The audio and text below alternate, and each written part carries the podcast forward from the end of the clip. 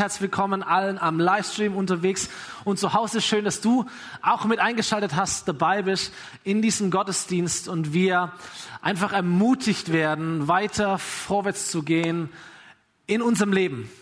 Ich sage das nahezu jeden Sonntag, dass es gut ist, in den Gottesdienst zu gehen, weil man äh, ermutigt wird, nach vorne zu schauen, sich auf eine gute Reise zu begeben und da einen nächsten Schritt zu gehen.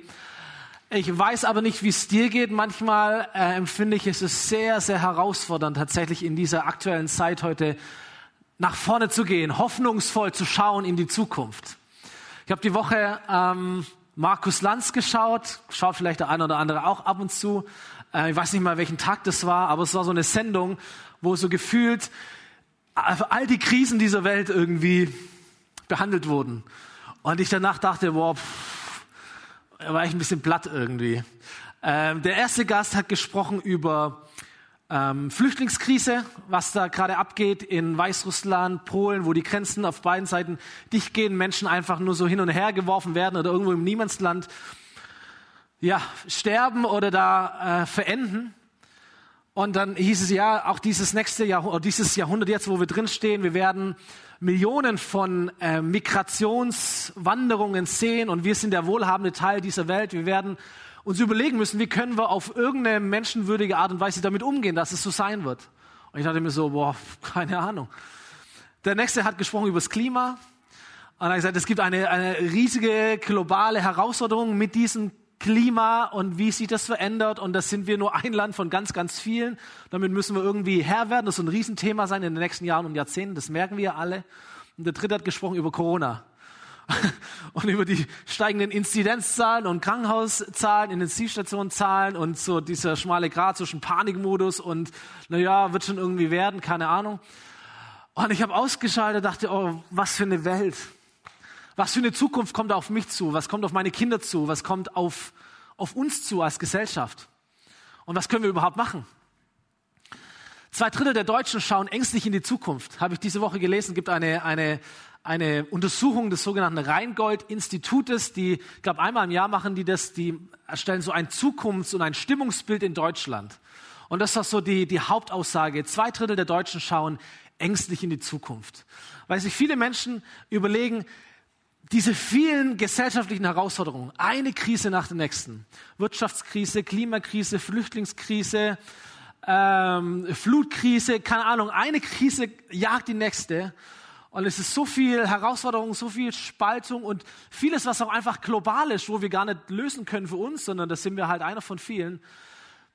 Das lässt die Menschen einfach resigniert zurück.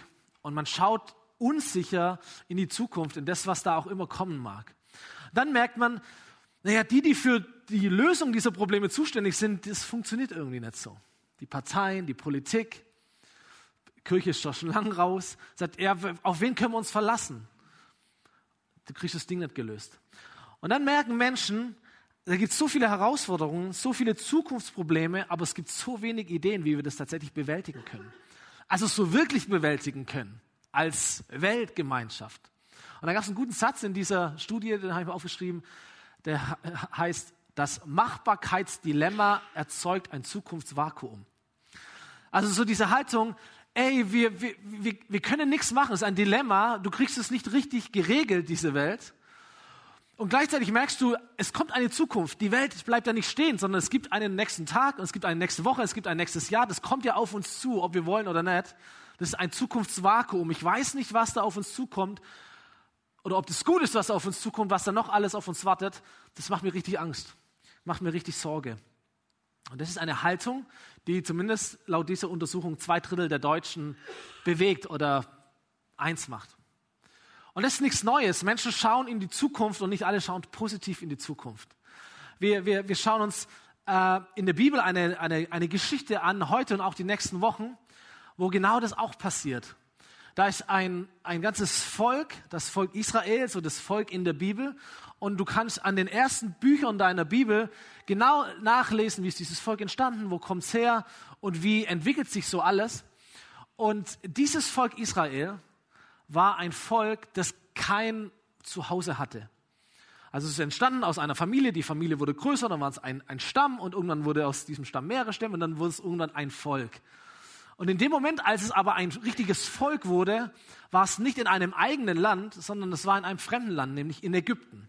Und sie waren dort ungefähr 400 Jahre und sie waren nicht nur fremd in dem Land, sondern sie waren auch versklavt in dem Land, weil sie eben fremd waren. Und es ging über hunderte von Jahren, bis sie angefangen haben, zu Gott zu schreien, sagen, mach irgendetwas. Und dann kommt Gott auf den Plan und dann befreit er dieses Volk. Da passieren ein paar richtig heiße Sachen. Du kannst es im zweiten Buch Mose dann nachlesen. Ähm, Gott befreit dieses Volk. Die werden aus Ägypten quasi herausgeschmissen, in die Freiheit hinein katapultiert. Und Gott äh, geht mit ihnen und sagt, ey, es gibt ein neues Land für euch, es gibt eine Heimat für euch, ein geniales Land, eine richtig, richtig gute Zukunft, ein Mann, äh, ein Land, in dem Milch und Honig fließen, also so Paradies. Und da möchte ich euch hinbringen.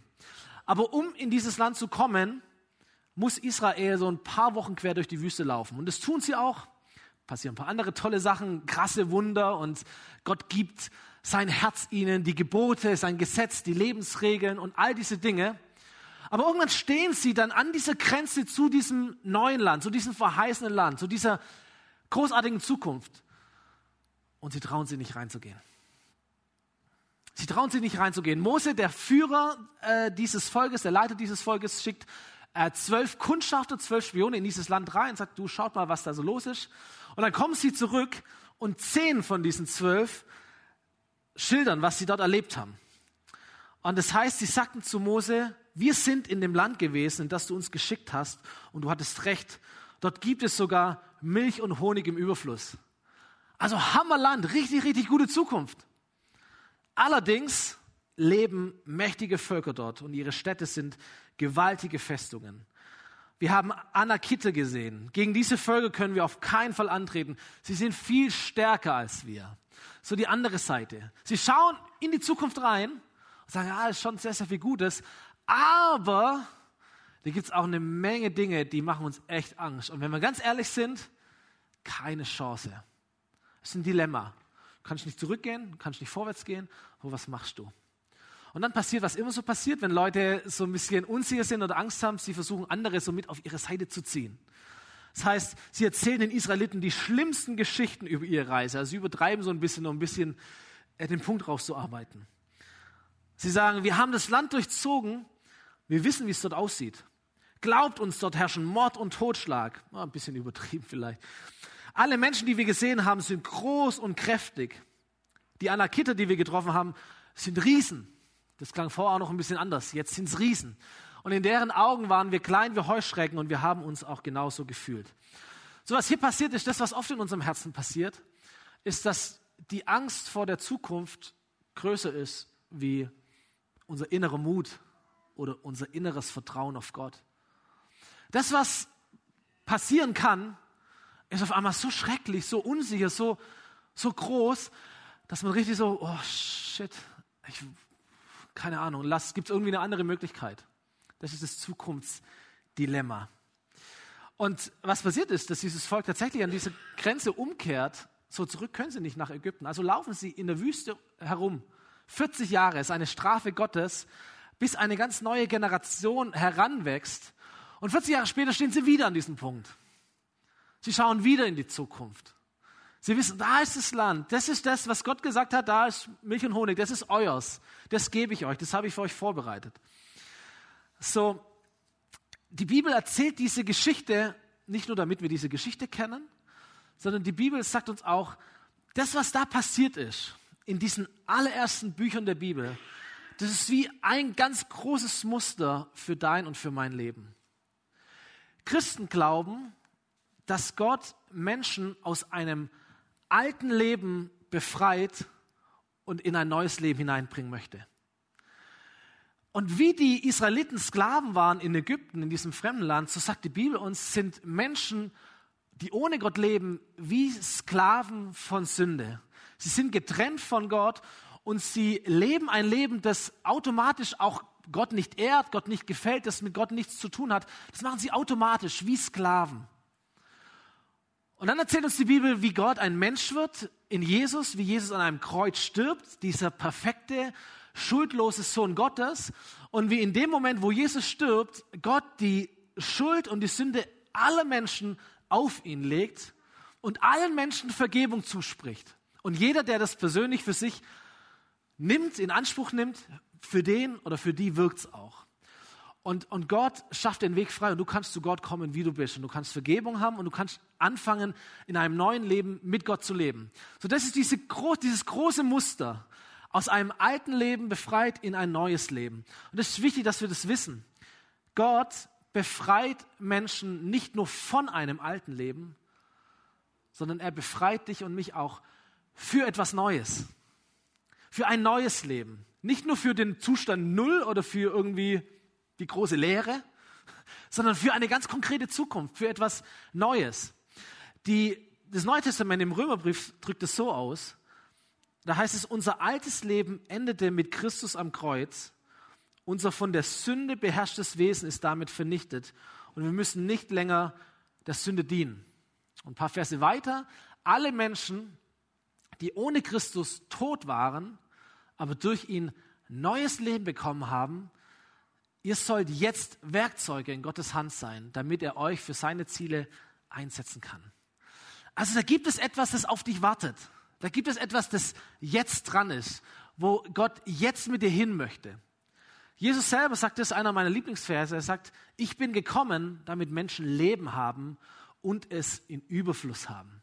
Und dann merken wir, Leben ist nicht nur, du bist halt nicht tot, sondern das Gegenteil davon, das ist Leben, sondern Jesus sagt, Leben, das ich gebe, ist ein Leben in Überfluss. Also da gibt es, da gibt es etwas, da wartet etwas auf dich, da gibt es die Fülle Gottes, Versprechungen, da gibt es ein Leben, das du entdecken darfst, ein Leben, das du erleben darfst. Nicht nur einfach Vergebung deiner Sünde, das ist ja auch schon richtig, richtig cool, sondern jetzt beginnt etwas Neues, ein neues Leben. Und damit möchte ich dich ganz stark ermutigen, auch zu Beginn dieser, dieser neuen Serie, wir sind ja vier Wochen jetzt unterwegs in einer neuen Serie, da wartet etwas auf dich. Gott hat etwas vor mit deinem Leben. Da gibt es ein verheißenes Land für dich. Da gibt es eine Zukunft, die Gott vorbereitet hat und er wünscht sich nichts mehr, als dass du nicht nur das Alte hinter dir lässt, sondern dass du auch in dieses neue Leben hineinkommst, hineinstattest und es mehr und mehr entdeckst und erlebst. Was könnte das sein? Ich habe mir gedacht, zum Beispiel könnte das für Menschen sein, dass das verheißene Land für dich bedeutet, dass du mehr und mehr verstehst und sein Leben, dein Leben sich verändert, weil du merkst, was bedeutet es eigentlich, Kind Gottes zu sein? Du bist ein Kind Gottes. Das heißt, du hast ganz bestimmte Rechte. Da gibt es Versprechungen, da gibt es einen Segen für dich, da gibt es Möglichkeiten für dich. Du sitzt am Tisch Gottes. Du bist nicht nur einfach vergeben, Du bist ein Kind Gottes. Das ist etwas, das du entdecken darfst, das du erleben darfst. Oder das verheißene Land könnte für dich bedeuten, zu sagen, dass du lernst in der Zukunft, wie höre ich eigentlich die Stimme Gottes? Was sagt mir Gott ganz konkret in mein Leben rein? Was ist eigentlich meine Berufung? Ich möchte nicht nur leben, leben, leben und irgendwie irgendwann dann halt nicht mehr leben, sondern ich möchte verstehen, Gott, was hast du mit meinem Leben vor? Ganz konkret oder so konkret wie möglich. Gott, was ist meine Berufung? Da wartet noch etwas auf dich. Da gibt es etwas, ein verheißes Land. Oder vielleicht sind Menschen hier oder am Livestream und du sagst, ey, immer wieder gibt es in meinem Leben dieses, da gibt es Gott, aber da gibt es eben halt auch den Feind Gottes, den Teufel. Und immer wieder habe ich so Zweifel in meinem Gedanken. Und dann falle ich wieder irgendwie in ein altes Leben zurück, in ein altes Muster zurück. Da gibt es so ungesunde Abhängigkeiten in meinem Leben oder irgendetwas, das mich nicht so frei werden lässt. Und ich möchte dir sagen, Gottes neues Leben ist ein Leben, in dem du siegreich sein darfst. Es ist nicht Teil von Gottes Plan, dass du immer so hin und her wackelst zwischen alten und neuen Leben, sondern Gott befreit dich für ein neues Leben und er möchte es mit dir schaffen, dass du dort siegreich bist, dass du Dinge wirklich lässt und hinter dir lässt und dass die Dinge wechseln dass du frei bist von Dingen, die dich halten. Und dass der Teufel nicht immer schauen kann, dass er dich doch wieder zu Fall bringt, sondern Gott schützt dich. Und da gibt es bestimmte Dinge, die du lernen darfst, die du erleben darfst. Das ist ein verheißenes Land für dich. Oder du sagst, hey, ich, ich, möchte, ich möchte das erleben, dass wenn ich für Menschen bete, dass da wirklich was passiert. Ich lese es in der Bibel und dann höre ich mal die Geschichte und die Geschichte. Ich möchte, dass es auch in meinem Leben so ist. Ich mache dir Mut, dass du darauf zugehst, ein verheißenes Land für dich. oder dass du vielleicht Heilung selber empfängst für dich, für deinen Körper, für deinen Geist, für deine Seele. Da gibt es noch mehr, ihr Lieben. Da gibt es noch so viel mehr, als nur Vergebung von Gott zu bekommen. Da gibt es Geistesgaben, die Gott schenkt, übernatürliche Gaben, Wunder zu erleben, fremde Sprachen zu sprechen, von Gott Botschaften zu bekommen und die anderen Menschen weiterzugeben. Oder du sagst vielleicht, weißt du, was ich mal richtig cool finde? Ich möchte Menschen wirklich ganz konkret begleiten, Jesus kennenzulernen. Oder ihnen helfen, erste Schritte, nächste Schritte zu gehen in ihrer Nachfolge. Andere Menschen zu Nachfolgern zu machen. Das ist ein verheißenes Land. Das ist ein Auftrag Gottes. Da gibt es noch mehr für dich. Da gibt es noch mehr für dich. Und vielleicht gibt es noch andere Träume, Ziele, die du hast. Vielleicht war da früher auch mal was da, aber es ist irgendwie ein bisschen verschüttet worden über die Zeit. So eine Aufgabe sein für dich, die gebe ich dir jetzt schon mit. Was ist eigentlich dein verheißenes Land? Dir diese Frage mal zu stellen, da wirklich zu beten, nachzufragen. Gott, was hast du für mich? Was ist meine Zukunft? Was ist mein verheißenes Land? Das heißt, wenn du hier bist oder diese Predigt hörst und denkst, ich verstehe nur Bahnhof, die letzten Minuten war ich irgendwie raus, sorry, ist gar nicht meine Welt. Ich bin gar nicht so weit, um solche Dinge überhaupt beten zu können, verstehen zu können. Weil ich noch gar nicht so richtig entschieden bin, wirklich mit Jesus zu leben. Gott hat eine Zukunft für dich. Und wenn du dich für Jesus entscheidest, ist es nicht das Ende, sondern es ist der Doppelpunkt. Dann geht es erst richtig los. Da wartet ein neues Leben für dich, eine, ein verheißenes Land. So, aber auf welchem Punkt auch immer du auf dieser Reise stehst, der Weg ist manchmal nicht so leicht. Und nicht alles ist so sicher. Und nicht alles siehst du schon von Weitem. Und da wird der eine oder andere Kampf warten. Da gibt es Dinge zu erobern. Da musst du Dinge festhalten. Du musst dich festsetzen. Wir werden die nächsten Wochen genau darüber sprechen. Ich ermutige dich aber, dass du dieses neue Leben ganz bewusst angehst. Und Stück für Stück eroberst, was Gott dir schenken möchte. Weg so ein bisschen in euch diese Eroberungsmentalität, okay? Nicht so passiv zu sein, sondern sagen, Gott, was auch immer du hast, ich möchte es haben. Die, diese Rheingold-Untersuchung fand ich ganz interessant. Die zeichnet auf der einen Seite so ein düsteres Stimmungsbild. Und ich dachte mir, gibt es nichts irgendwie was Gutes in dieser Studie? Das einzige Gute, was sie so herausfinden, ist, dass Menschen sich zurückbesinnen auf ihre eigenen Möglichkeiten. Dass Menschen sagen, das Große und Ganze ist jetzt nicht so stark, kümmert sich nicht so arg, kann es vielleicht nicht, also nehme ich die Sachen halt selber in die Hand. Ein Zitat war, was machbar ist, ist mein eigenes Leben. Ich sage, das finde ich gut. Deswegen werden Leute jetzt vegan oder erfahren ein E-Auto oder demonstrieren oder sagen, dann, dann, jeder kann einen Unterschied machen. Und jedes einzelne, jeder einzelne Schritt ist richtig. Und ist cool. Was machbar ist, ist mein eigenes Leben. Und äh, wir, wir, wir starten heute diese Predigtserie Josua. Gottes Zukunft erobern. Und wir schauen uns an die nächsten vier Sonntage, okay, wie hat dieses Volk Israel Stück für Stück ihr, ihre, ihr Versprechen erobert? Aber wir machen das nicht nur so im Großen und Ganzen, sondern wir schauen uns eine Person an, nämlich Josua.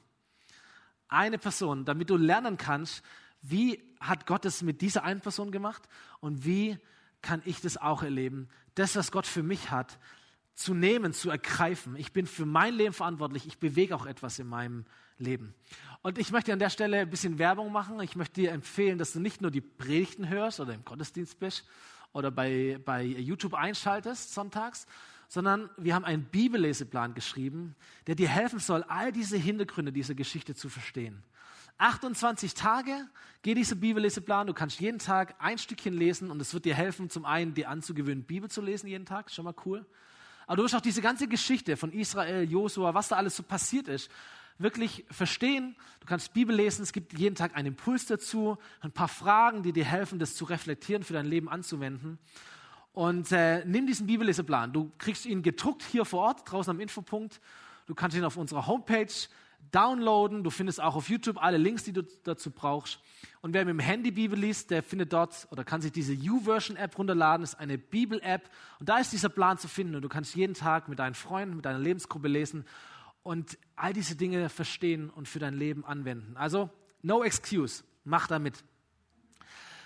So, Josua. Josua war einer dieser zwölf Spione, von denen ich am Anfang schon erzählt habe. Josua war einer von den zwei, die gesagt haben, hey Leute, euer Ernst? So, wenn Gott gesagt hat, es ist unser Land, dann ist es unser Land. Und dann wird uns nichts im Weg stehen. Komm, wir machen das. So, nur ihre Meinung war nicht die Mehrheitsmeinung. Und so mussten auch Josua und Kalebs war der andere, 40 Jahre mit in dieser Wüste umherlaufen. Aber es hat ihn qualifiziert, dieser Glaube, diese Haltung hat ihn qualifiziert, dass er der zukünftige Leiter von diesem Volk ist. Und dieses Buch Josua, der ist so gut, der Mann, der hat ein eigenes Buch in der Bibel bekommen. Mose war noch besser, der hatte fünf Bücher bekommen. Josua hat immerhin ein Buch bekommen. Und in diesem Buch Josua, dieses erste Kapitel oder diese Anfangsgeschichte ist, dass Gott ähm, ihn vorbereitet für das, was auf ihn wartet, für die Zukunft, die auf ihn wartet. Und ich lese mal ein paar Vers in diesem ersten Kapitel ab, Vers 5. Gott spricht zu Josua, solange du lebst, Josua, wird sich niemand gegen dich behaupten können. Denn ich will bei dir sein, wie ich bei Mose war. Ich werde dich nicht verlassen, ich werde dich nicht aufgeben. Und falls du dich fragst, warum hat Gott es zu Josua gesagt? Warum hat Gott Josua so krass ermutigt? Die Antwort ist, Gott hat Josua so sehr ermutigt, weil Josua so sehr entmutigt war. Wie es uns manchmal geht, wenn wir in die Zukunft reinschauen und nicht wissen, klappt das? Ich könnte mir gut vorstellen, dass Josua wusste, ey, er war auch schon in diesem Land. Er wusste schon genau, was da wartet. Er kannte auch das Volk, das er dorthin bringen sollte. Und ich kann mir gut vorstellen, dass er gedacht hat, hey, pff, ich bin mir nicht sicher, ob ich das schaffe. Ich bin nicht sicher, ob ich dieser Zukunft gewachsen bin. Ich bin nicht sicher, ob ich diesem Volk gewachsen bin. Und Gott sagt zu ihm, hey Josua, niemand wird sich gegen dich behaupten können. Sei ermutigt. Ich kann mir vorstellen, dass Josua dachte, ja, aber was ist, wenn ich allein bin? Wir waren zwei gegen zehn. Und Gott sagt zu ihm, Josua, ich möchte dich ermutigen. Ich werde bei dir sein. Und Josua denkt sich, hey, aber was ist, was ist, wenn ich das nicht spüre? Was ist, wenn ich das, wenn ich das nicht fühle? Und Gott sagt, Josua, ich werde dich nie verlassen. Und Josua denkt sich, aber was, wenn ich es wenn ich's verbock? Was, wenn ich eine falsche Entscheidung treffe? Was ist, wenn wir gut anfangen, aber schlecht enden? Und Gott sagt zum Josua, ich möchte dich ermutigen, ich werde dich niemals aufgeben. Niemals aufgeben. So, Gott begegnet jedem einzelnen Zweifel mit Ermutigung. Und das gilt auch für dein Leben. Was auch immer dein verheißenes Land ist, was auch immer du ergreifen möchtest, was Gott in dein Leben hineinstellt, dich beruft und du sagst, boah, ich weiß nicht. Da gibt's bessere, da gibt's andere. Ich weiß nicht, ob ich das schaffe. Gott wird jedem deinen Zweifel mit Ermutigung begegnen. Verspreche ich dir. Und Ermutigung bedeutet, dass Gott dir sagt, wie sind die Dinge wirklich. Das ist das, was Ermutigung bedeutet. Wenn Gott dich ermutigt, er sagt dir, wie sind die Dinge wirklich. Zu Josua spricht Gott zu, mit wem er wirklich ist. Josua dachte, ich bin vielleicht allein und Gott sagt zu ihm, in Wirklichkeit bin ich bei dir. Gott spricht Josua und dir zu, wer du auch wirklich bist. Du denkst, wer bin ich schon? Und Gott sagt zu dir, wer du wirklich bist. Und Gott spricht dir zu, was du wirklich kannst. Da, wo Josua dachte, ich weiß nicht, ob ich das hinkriege, sagt Gott zu ihm, ich sag dir jetzt mal, was du wirklich kannst. Also Ermutigung bringt immer das Unsichtbare ins Sichtbare. Das, was Gott sieht, das, was Gott glaubt, wie er dich wahrnimmt, das spricht er dir zu. Das ist Ermutigung. Das ist das, was Gott tut, um dich vorzubereiten auf die Zukunft, die er für dich hat. Zu Josua sagt er, sei stark und mutig. Denn du sollst meinem Volk zu dem Land verhelfen, das ich seinen Vorfahren versprochen habe. Josua, das ist dein verheißenes Land, das ist deine Zukunft. Zu dir sagt er vielleicht was anderes. Sei stark und mutig, denn Folgendes wird in deinem Leben passieren. Sei stark und mutig, Josua. Gehorche gewissenhaft den Gesetzen, die dir mein Diener Mose gab. Weiche nicht von ihnen ab, damit du Erfolg hast, wohin du auch gehst. Und ich sage dir noch einmal, sei stark und mutig. Hab keine Angst und verzweifle nicht, denn ich, der Herr, dein Gott, bin bei dir, wohin du auch gehst. Und ich finde es so witzig, dass Gott dreimal sagt, Josua, sei stark und mutig. Wie als ob er ihn so schütteln will und sagt, hey Alter, sei stark, sei mutig, lass dich nicht abbringen, geh nach vorne, Josua, du kannst es, ich bin bei dir, lass dich nicht aufhalten, das ist dran, das ist gut, geh. Das gleiche sagt er dir auch. Wenn Gott dich vorbereitet, um in die Zukunft hineinzukommen, die er für dich hat, was er dir immer sagen wird, sei stark und sei mutig. Ich bin bei dir. Ich bin bei dir. Die größte Ermutigung, die Gott tut, ist hier, dass er Josua sagt, wie sieht der Weg aus? Das finde ich ein wichtiges Detail. Er sagt zu ihm, gehorche gewissenhaft den Gesetzen, weiche nicht von ihnen ab, damit du Erfolg hast, wohin du auch gehst. Gerade diese Verse, Josua 1,9, wir nehmen das ganz gern, wir stellen das in unseren WhatsApp-Status rein und sagen, wow, Hammer, Gott sagt zu mir, ich bin immer bei dir, wohin du auch gehst. Und ich denke mir immer, ja, stimmt schon, steht in der Bibel drin, aber stimmt dann irgendwie dann doch nicht richtig. Weil wir manchmal denken, hey cool, Gott ist immer auf meiner Seite, was auch immer ich tue, wohin auch immer ich gehe, Gott ist ja mit mir. Das stimmt so nicht. Sondern Gott sagt hier, hey, ich habe ganz klare Wege, ich habe ganz klare Gebote. Und wenn du auf diesen Wegen gehst, wohin auch immer du auf diesen Wegen gehst, ich bin mit dir, ich segne dich. Aber wenn du andere Wege gehst, dann bin ich zwar auch mit dir, weil ich ja immer überall bin, aber ich werde es nicht segnen.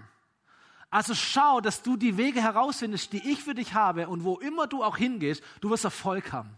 Du wirst Segen genießen. Bleib auf den Wegen Gottes. So, es gibt ein verheißenes Land für dich. Gott bereitet dich darauf vor, es zu erobern. Und wenn du dir diese Frage stellst, wie höre ich diese Ermutigung Gottes in meinem Leben? Das, was ich herausgefunden habe, was ich dir mitgeben kann, ist, dass es so ist, du kannst Gottes Reden nicht lauter drehen in deinem Leben, aber du kannst dich an Orte begeben, wo du besser hören kannst. Du kannst Gottes Reden nicht lauter drehen, aber du kannst dich an Orte begehen, wo du besser hören kannst. Zum Beispiel in einem Gottesdienst. Ein Ort, den du regelmäßig aufsuchst, wo du innerlich zur Ruhe kommst und empfangsbereit wirst für das, was Gott dir sagen möchte. Oder die Jugend oder was auch immer. Oder ein Spaziergang oder ein Gebet oder ein Bibelleseplan. Zu sagen, ich, regelmäßig habe ich einen Ort, wo ich hingehen kann, wo ich etwas tue, wo ich innerlich ruhig wird und empfangsbereit für das, was Gott mir sagen möchte. Und so merken wir, das eine, der erste Teil der Vorbereitung ist das, was Gott tut. Das andere ist aber das, was wir tun. Und das Ding ist immer, wenn du weißt, Gott ist mit mir, es wird dich nicht entspannt lassen, sondern es wird dich aktivieren. Gott ist mit mir, also dann bin ich stark und mutig und ich gehe Schritte drauf los. Und die nächsten Kapitel im Josua-Buch, da gehen wir zügig durch, sind drei ganz konkrete Entscheidungen, die dieses Volk Israel und Josua trifft, um selber sich vorzubereiten auf diese gute Zukunft. Entscheidungen, die du auch treffen kannst für dein Leben. Als erstes muss dieses Volk einen Fluss überqueren, den Fluss Jordan. So, sie stehen vor diesem Land und dann überqueren sie diesen Fluss. Gott tut ein Riesenwunder. Er staut das Wasser. Sie kommen mit trockenem Fuß durch diesen Fluss durch. Aber am Abend vor diesem Wunder, vor diesem ersten Schritt, da lässt Gott durch Josua sein Volk Folgendes ausrichten, nämlich heiligt euch, Kapitel 3, heute im Bibelleseplan, heiligt euch, denn morgen wird der Herr große Wunder unter euch tun. Und sich heiligen bedeutet, sich zu fokussieren, sich zu konzentrieren oder sich zu reservieren für Gott. So, die erste Entscheidung, die du treffen kannst, um dich selber gut vorzubereiten auf die Zukunft, die Gott für dich hat, ist, schaffe Ablenkung aus deinem Leben. Weiß nicht, was dich immer wieder ablenken möchte. Vielleicht sein Handy, vielleicht sein PC, vielleicht ist irgendein Hobby, irgendeine komische Angewohnheit, vielleicht sind es sogar Menschen aber irgendetwas, das dich abbringen möchte von Gott. Ich sage dir, wenn du ein Ziel erreichen möchtest im Leben, brauchst du Fokus. Wenn du mehrere Ziele hast in deinem Leben, wirst du anfangen, den Kopf hin und her zu drehen, du wirst anfangen zu schielen, du wirst auf mehrere Dinge schauen und du wirst an keins dieser Ziele ankommen. Was wir oft brauchen in unserem Leben, ist Fokus. Und die Dinge, die uns ablenken, zur Seite zu schaffen. Das sagt Gott hier. Sagt, Leute, jetzt geht's los heiligt euch, bereitet euch vor, denn ich werde Wunder tun. Sei jetzt am Start, sei fokussiert, sei konzentriert. Jetzt geht's los. Das Zweite, das dieses Volk tut, ist, dass dann, wenn sie durch diesen Fluss gegangen sind, dass sie sich an das erinnern, was Gott gerade eben getan hat. Kapitel 4 lesen wir das, dass Josua zwölf Männer zusammensucht, aus jedem Stamm einen, und dass er sagt, geht in den Jordan, also in den Fluss zurück, zur Bundeslade des Herrn eures Gottes. Und jeder von euch soll einen Stein aufheben und auf seinen Schultern aus dem Fluss tragen. Insgesamt zwölf Steine, ein für jeden der zwölf Stämme. Und diese Steine sollen als Denkmal dienen. Später werden eure Kinder einmal fragen, was bedeuten denn diese Steine? Und dann könnt ihr ihnen antworten, sie erinnern uns daran, dass der Jordan sich teilte, als ihn die Bundeslade des Herrn durchquerte. Diese Steine sollen eine ewige Gedenkstätte für das Volk Israel sein. Ich glaube, dass du und ich, dass wir immer Ermutigung brauchen, um nach vorne zu gehen in die Zukunft Gottes. Und um ermutigt zu sein, müssen wir uns immer wieder klar machen, Gott hat schon eine Menge Gutes getan. Und er wird es auch in der Zukunft tun. Die zweite Entscheidung, die du treffen kannst, ist, halte die Erinnerungen an die Wunder Gottes hoch. Das ist das, was Israel hier tut. Gott hat ein Riesenwunder getan und wir werden Steine nehmen, werden sie aufschichten, damit jeder, der diese Steine sieht und auch wir selber merken, hier hat Gott etwas Großes getan. Das haben wir nicht vergessen. Wir werden immer wieder an diesen Ort zurückkehren und sagen, Gott ist gut, Gott tut Großes. Und ich möchte dir sagen, was, was wäre in deinem Leben, wenn all das Gute, das passiert, nicht Zufall ist, nicht Glück ist, sondern wenn all das Gute, das in deinem Leben passiert, oder all das Schlechte, das nicht passiert in deinem Leben, was ist, wenn du das einfach Gott mal zuschreibst? Und nicht irgendwen anderen, sondern wenn du es mal Gott zuschreibst und du wirst feststellen, selbst wenn du nicht an Gott glaubst oder dir nicht sicher bist, du wirst feststellen, Gott ist vielleicht schon viel aktiver in deinem Leben dran, als du denkst. Diese Frage kannst du dir mal stellen. Was wäre, wenn all das Gute, das passiert, Gott ist in meinem Leben? Du wirst anfangen, Gott zu loben. Du wirst anfangen, Gott zu ehren. Du wirst anfangen, dankbar zu sein. Ich habe mit einer jungen Frau letztens gesprochen, die hat gesagt, ey, ich habe bei mir daheim so eine Wunderwand. Ich sammle nicht nur Gebetsanliegen, sondern ich sammle auch Gebetserhörungen.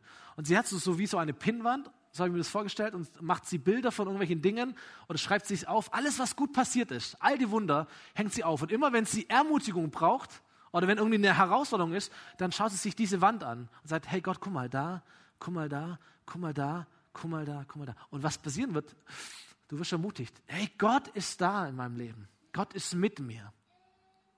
Ermutigung brauchst du für den Blick nach vorne, aber du findest sie im Blick nach hinten. So mach dir mal klar, was ist alles Gutes in meinem Leben schon passiert. Es wird dich ermutigen, nach vorne zu gehen, dich gut vorzubereiten. Und der dritte und letzte, die letzte Entscheidung, die du treffen kannst, um dich gut vorzubereiten für die Zukunft Gottes, ist, gib dich ganz Gott hin. Das fünfte Kapitel das letzte Kapitel, in dem, wie meine Predigt eingeteilt war.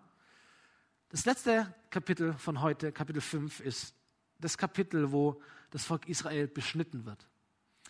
So kurz bevor Josua und, und Israel vor Jericho stehen, das war die erste größere Stadt, wir werden nächste Woche ähm, hören, wie diese Stadt eingenommen worden ist.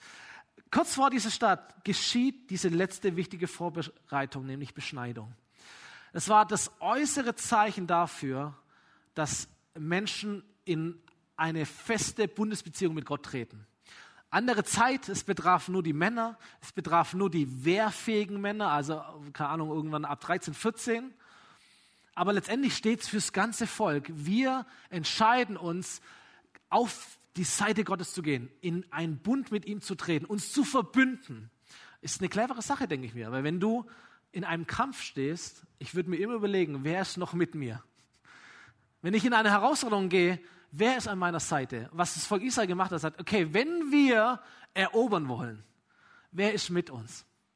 Und wir sagen, das Beste, was wir machen können, ist, dass wir Gott auf unsere Seite ziehen, beziehungsweise dass wir uns auf die Seite Gottes stellen. Das ist Beschneidung, in diesen Bund zu gehen. So 40 Jahre lang in der Wüste hat Israel das nicht gemacht, aber jetzt, kurz vor diesem neuen Land, kurz vor der Zukunft, sagen sie, jetzt gehen wir ganz bewusst in diesen Bund Gottes. Und Gott sagt, in diesem Kapitel, nachdem alle Männer beschnitten worden waren, blieben sie im Lager, bis ihre Wunden verheilt waren. Und dann sagte der Herr zu Josua, heute habe ich die Schande eurer Sklavenzeit in Ägypten von euch abgewälzt. So, das alte Leben war endgültig vorbei. Leute, jetzt beginnt etwas Neues. Ich bin auf eurer Seite. Jetzt beginnt etwas Neues. Jetzt sind wir keine Juden, und wir sind auch nicht alles Männer und wir müssen uns auch nicht beschneiden lassen, all das. Die Bibel erzählt uns, dass auch das wie ein Muster, wie ein Bild ist, wie etwas Prophetisches.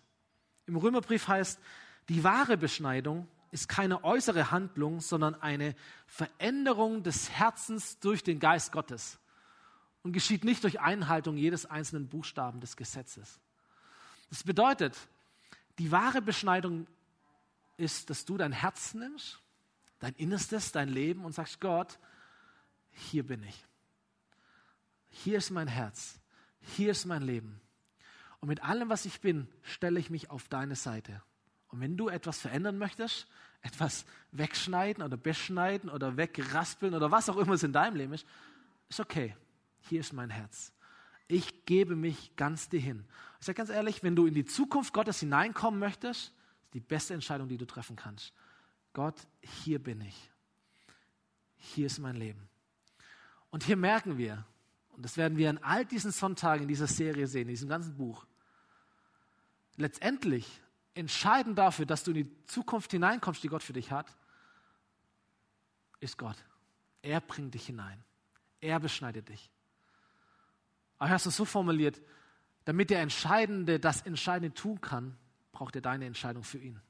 Und so merken wir, wie das verknüpft ist, was Gott tut und was wir tun. Damit er das Entscheidende tun kann, braucht er deine Entscheidung für ihn. So, um dich bestmöglich vorzubereiten für das, was Gott für dich hat, ist, dass du immer wieder diese Entscheidung triffst, Gott, hier ist mein Herz, hier ist mein Leben und ich gehöre ganz dir.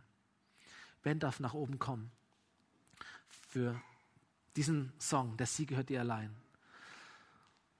Ich möchte schließen mit dem Gedanken, den ich so cool fand, fast schon witzig fand. Weißt du, was passiert am Ende dieses Kapitels? Josua ist ermutigt. On fire. Jetzt geht's los. Wir nehmen ein, wir erobern. Juhu, los geht's. Und er, und er zieht los, so wie wir das manchmal tun, sagen, okay, ich bin vorbereitet. Gott hat mich ermutigt. Ich war im Gottesdienst. Yes, jetzt, Alltag, kann gar nicht warten. Ich bin jetzt bereit. Los geht's. Josua packt sein Schwert, geht auf Jericho zu und am Ende dieses Kapitels so, als Josua in der Nähe von Jericho war, da sah er plötzlich einen Mann, der ihm mit einem gezückten Schwert in der Hand gegenüberstand. Und Josua ging auf ihn zu und fragte, gehörst du zu uns oder zu den Feinden? Das fand ich schon mal irgendwie witzig, dass da irgendwie einfach jemand dasteht und sagt, hä, wer bist du? Gehörst du zu uns oder gehörst du zu den Gegnern? Weder noch, antwortete er. Ich bin der Anführer der Herrscher des Herrn und ich bin eben eingetroffen. Da warf sich Josua voller Ehrfurcht vor ihm nieder. Weißt du, was ich dir sagen möchte? Wenn du deine Zukunft anpacken möchtest, dann sagt Gott, gute Entscheidung, ich bin schon lange da und warte, dass du auch kommst. Das bedeutet es, wenn Gott sagt, ich bin mit dir. Nicht, dass er sagt, jetzt fang an zu kämpfen, sondern, ey, ich bin schon lange auf diesem Schlachtfeld aktiv. Schön, dass du auch kommst. Ich bin hier, ich laufe dir entgegen, ich bin eben eingetroffen, ich schicke meine Herrscher, meine Engel kämpfen für dich. Ich selber kämpfe für dich. Ich bin der, der, der Löwe von Juda. Ich bin da, ich kämpfe mit dir, ich kämpfe für dich. Ich mache eigentlich das Entscheidende. Aber du bist eingeladen, mit dabei zu sein. Glaube ja nicht, dass du alleine kämpfen wirst, sondern Gott wird für dich kämpfen. Gott wird das Entscheidende tun. Der Sieg gehört Gott allein. Das fand ich so ermutigend, wie dieses, wie dieses Kapitel endet. Wir denken, jetzt kämpfe ich, aber in Wahrheit kämpft Gott eigentlich. An unserer Seite, mit uns und für uns. Komm, wir stehen gemeinsam auf, um, um diesem Gott zu begegnen. Kannst du auch daheim aufstehen im Livestream. Nimm diesen Moment, nochmal diesen heiligen Moment. Ich wollte eigentlich diese Predigt nennen, Be prepared, not scared. Hat mir gefallen. Ey, sei, sei nicht voller Angst, sondern sei voller Vorbereitung. Gott ermutigt dich und seine Ermutigung wird dich dazu führen, dass du ein paar gute Entscheidungen triffst.